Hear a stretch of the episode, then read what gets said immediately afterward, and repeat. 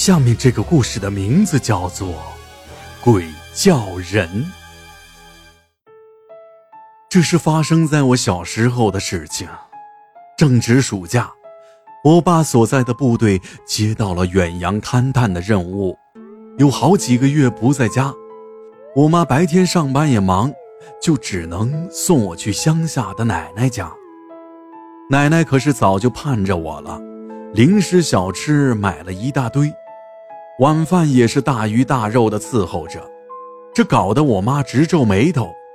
奶奶可不管这些，好不容易能让孙子回来过个暑假，还不得好好疼疼？我妈计划着要明天走，当晚就陪着我一起睡。睡前，我妈想要去厕所。这乡下的茅房不在卧室里，需要出门。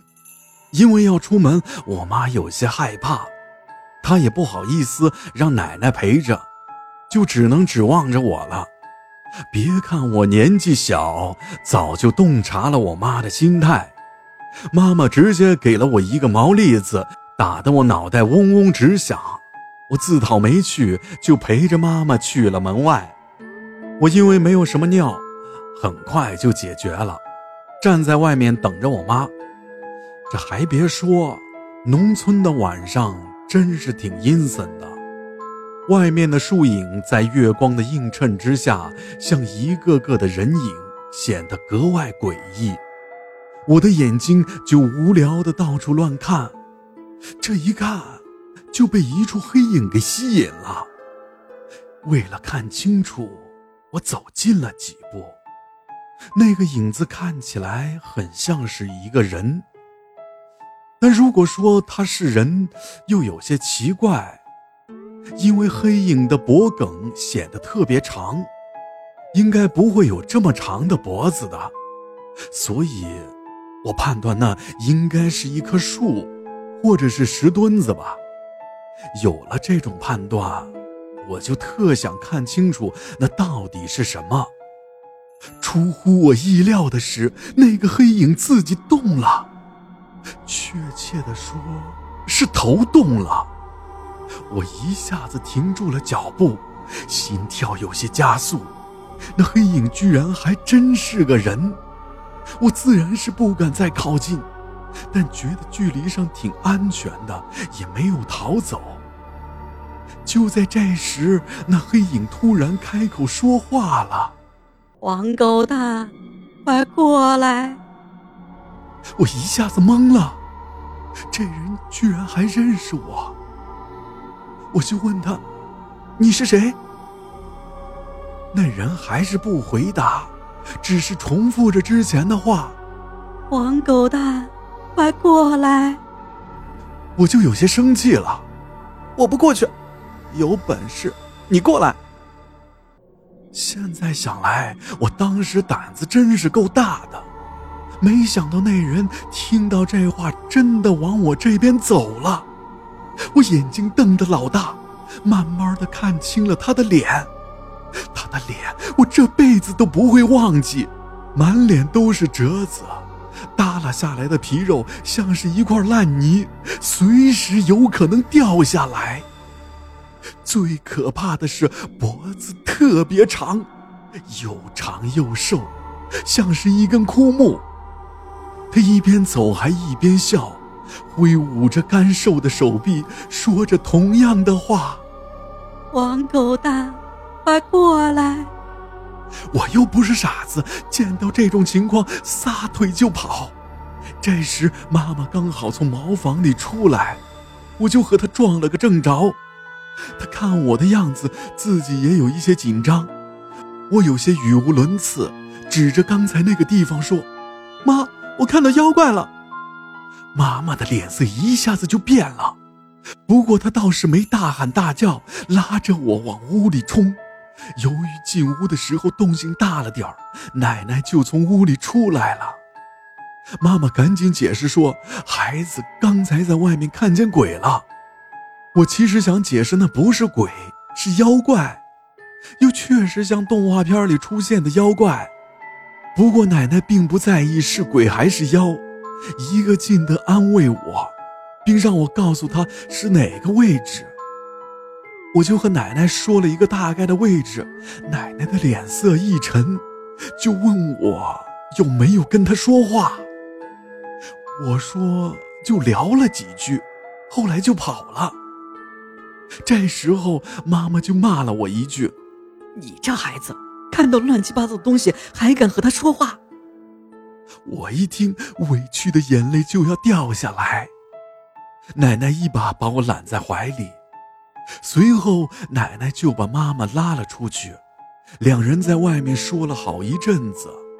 等他们回来之后，倒也没说什么，就催我赶紧睡觉。我显然不明白是怎么回事儿，但看他们放松的样子，就觉得这是应该没有什么大不了的。睡觉的时候，妈妈就陪在我身边，因此很快我就睡着了。睡着睡着就出问题了，我感觉有人叫我的名字。我睁开眼一看，奶奶和妈妈已经不见了，床上就我一个人，而在房门口站着一个人，就是刚刚我说的妖怪。我真的是又气又急，气的是奶奶和妈妈都不见了。他们可是说好要陪我的，但一切都无济于事了。那怪物走向了我，以极快的速度抓住了我的手，他一把将我拉离了床铺。在这一刹那，我努力的挣扎了一下，手也从怪物的手里挣脱了出来。怪物回头看了我一眼，显然很生气，也不再抓我的手。一把抓住我的后脖颈子，将我提了起来，继续往外走。就这样，在我快被拖出门外的时候，突然响起了一声摔碗的声音。我不知道这声音是从哪里传来的，没有方向，倒是四周都有这个声音。怪物似乎也在找那个声音，朝着四处张望。握着我后脖颈子的手是松了不少，没等找到声音的来源，又传来一连串破碎的声音。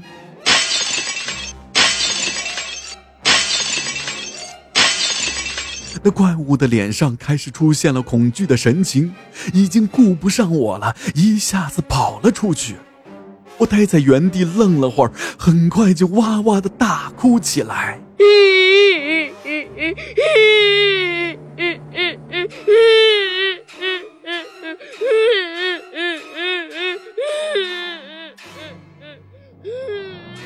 接下来我就醒了，原来刚刚我是在做梦，但是那个梦是如此真实。醒来之后，我还趴在妈妈的怀里哭了好久。随后，妈妈抱着我出了房门。